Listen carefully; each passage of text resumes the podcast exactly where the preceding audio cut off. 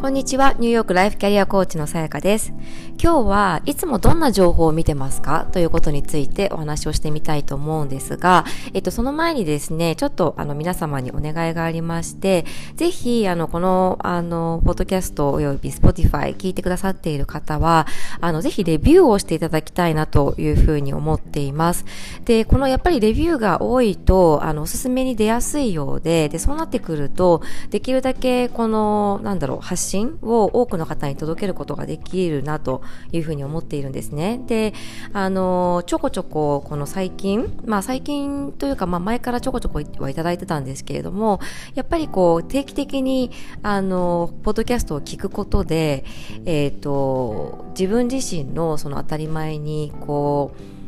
う、なんだろう、疑問を抱くクエスチョンするようにななることができたとかあとはこういう時にさやかさんだったらどう考えるんだろうっていうふうにあの考え考えるとなんかすごくちょっとこうなんて言うんだろう新しい発想が出やすいですみたいなことであったりとかあの、まあ、そういった嬉しいお声をいただいていてですねで私もぜひあの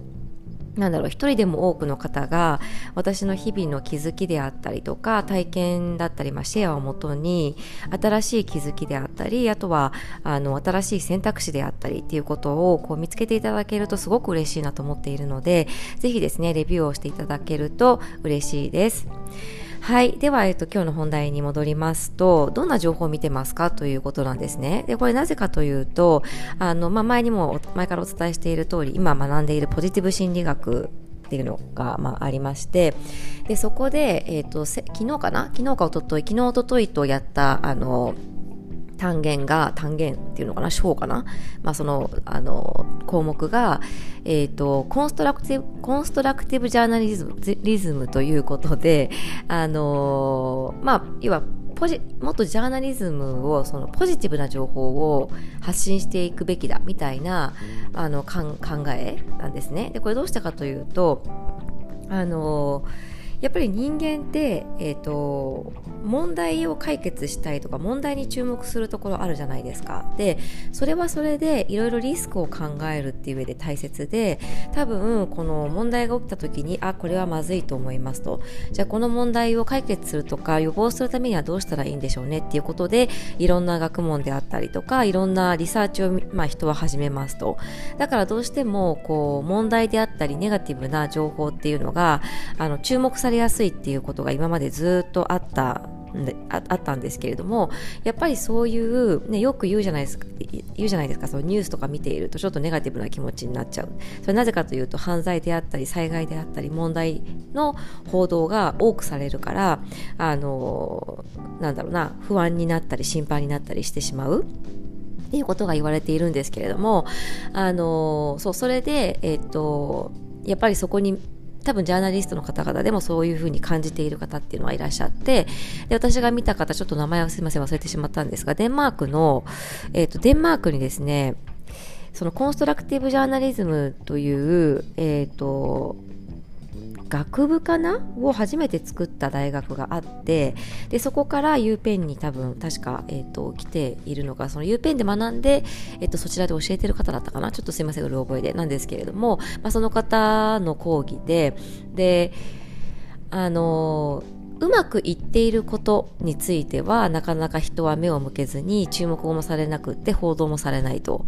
だから人は何かいろんな世の中にはたくさん問題があると思っているしたくさんあの問題だらけだっていう風な印象を受けているかもしれないけれども実はうまくいっていることっていうのももちろんたくさんあってただそれがあの注目されて報道されないだけだっていうことを言ってたんですね。でやっぱりそれが変わるとで人がなんで世の中に対してあの問題意識だったり心配になったり不安になったりするかっていうとやっぱりそれはジャーナリズムとジャーナリズムに原因があって、えーと、人が手に入れてる情報っていうものがそういうネガティブな情報が多いからっていうことなんですね。うん、でそれはあの私もすごく認識はあっったんですが、すごく深いなと思ってですね。で、まあ、私の場合、あの、あんまりこう、えっ、ー、と、なんだろう、定期的に毎回ニュースを見るとかっていうことはあんまりしてなくて、なぜかというとやっぱりそれが原因。いつもなんかちょっとこう、どこどこで何か大変なことがあったみたいな、あの話で、で、やっぱり興味を持って、うん？ってなってしまうと、そういった情報ばっかり入ってきてしまう。で、それがやっぱり、あの、ポジティブなエネルギーにならないなと思っているので、あの、避けているところがあるんですけど、まあでも人によってはやっぱり、ね、仕事柄そういうことを、そういう情報を読むことは、見ることは避けられないっていう方がいらっしゃると思うので、まあそれはそれで、あの、問題ないと思うんですけど、えーと、1日のうちの時間とか1週間の中での時間を考えた時にどれくらいポジティブな情報を入れているか、うん、でよく言うのがインスタグラムの投稿とかでも、えーと、例えばちょっとネガティブネガティブ思考な人が発信者であった時に、えー、あった場合にやっぱり、えーと、ネガティブ思考の人がそこに集まっているっていうことなんですよね。なぜかというとやっぱりあの共感性が高かったり親和性があったりとかあのあ分かる分かるその考えっていうのがあったりするから、えーと、そういう人が集まっていてでそういう人っていうのは他にもいっぱいネガティブなアカウントを見ているというふうに言われてるんですよ。そう。だからあの別にそれが悪い良いっていうことはないんですけれどもでもやっぱり自分の頭の中に植え付けるのであればポジティブな方が良くてこれなぜかというとやっぱりあの心身の健康にあの関係性があるからなんですよね。であとは人の幸福度にも関係があるから。うん、私ネガティブなのが幸せなんですほっといてくださいっていう人はいいかもしれないけど多分それって真意ではないというふうに私は感じてあの思っているのであのそう考えると,、えーと日々あのなんだろうな別に情報としてインプットするのは全然いいと思うんですけれども長い時間見てしまうとかすごく探求してしまうものっていうものを、あのもし今ネガティブなものが多いのであれば少しポジティブな要素を入れていくと、あのいいんじゃないかなというふうに思います。やっぱり日々自分の頭の頭に入ってくる情報が、えーと自分から見る世界になるのですごく大切だと思うんですね。どういうふうに世の中を見て、どういうふうに世界を見るかっていうのは、それでその人の、まあ、あの人生だったり、希望だったり、あの、何がしたいっていう気持ちだったり、感情だったりっていうのが変わってくると思うので、あの、ぜひですね、そこを、あの、自分でコントロールできるところだと思うので、どういった情報を入れるかっていうのは。なので、もし、あの、あ、もうちょっとこういった情報を入れたい、入れていきたいなと思うものがあれば、ぜひ意識してやってみていただけると、あの、いいんじゃないかなというふうに思います。はい。私はもうとにかくですね、多分、あの、もうコーチングオタク コーチングオタクなのかな？なんかポジティブ心理学とコーチングとなんかこう相まってるような感じですね。なんかその、コーチングももちろんなんですけれども、コーチングスキルというよりは多分、もっともっとその人のマインド、人のマインドセットが、えっ、ー、と、何が原因でこうなって、どうしたらこうなるのか、みたいなところを多分すごく私は興味があるのと、あの、いろんなやっぱクライアントさんとか人たちと話してくる中で、やっぱり見えるパターンっていうのはあるんですよね。あ、こういう、こういう発言をしてる時っていうのは、あの、こういったパターンが考えられるなっていうのが、あの、あって、だからそこをとにかく多分自分の中でいっぱい引き出しを持っておきたい。なんか答えを探したいっていう気持ちはもちろんあるんですけど、あの、その答えっていうのは1個じゃない答えっていうのは分かっていて、え、ー、と、ありとあらゆる、なんかこう、人のマインドセットの可能性っていうものを知りたいなと思っていて、で、あの、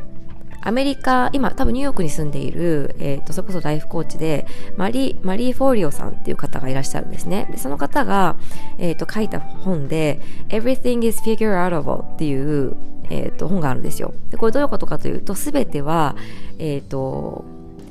フィギュアアウトっていうのはその、なんていうんだろうな、理解、理解できるえっ、ー、と、すべては紐解けるみたいな感じかな？うん、っていう本があって、私、これ、えっ、と、購入してまだ届いてないんで読んでないんですけど、私多分これすごい共感するだろうなと思っていて、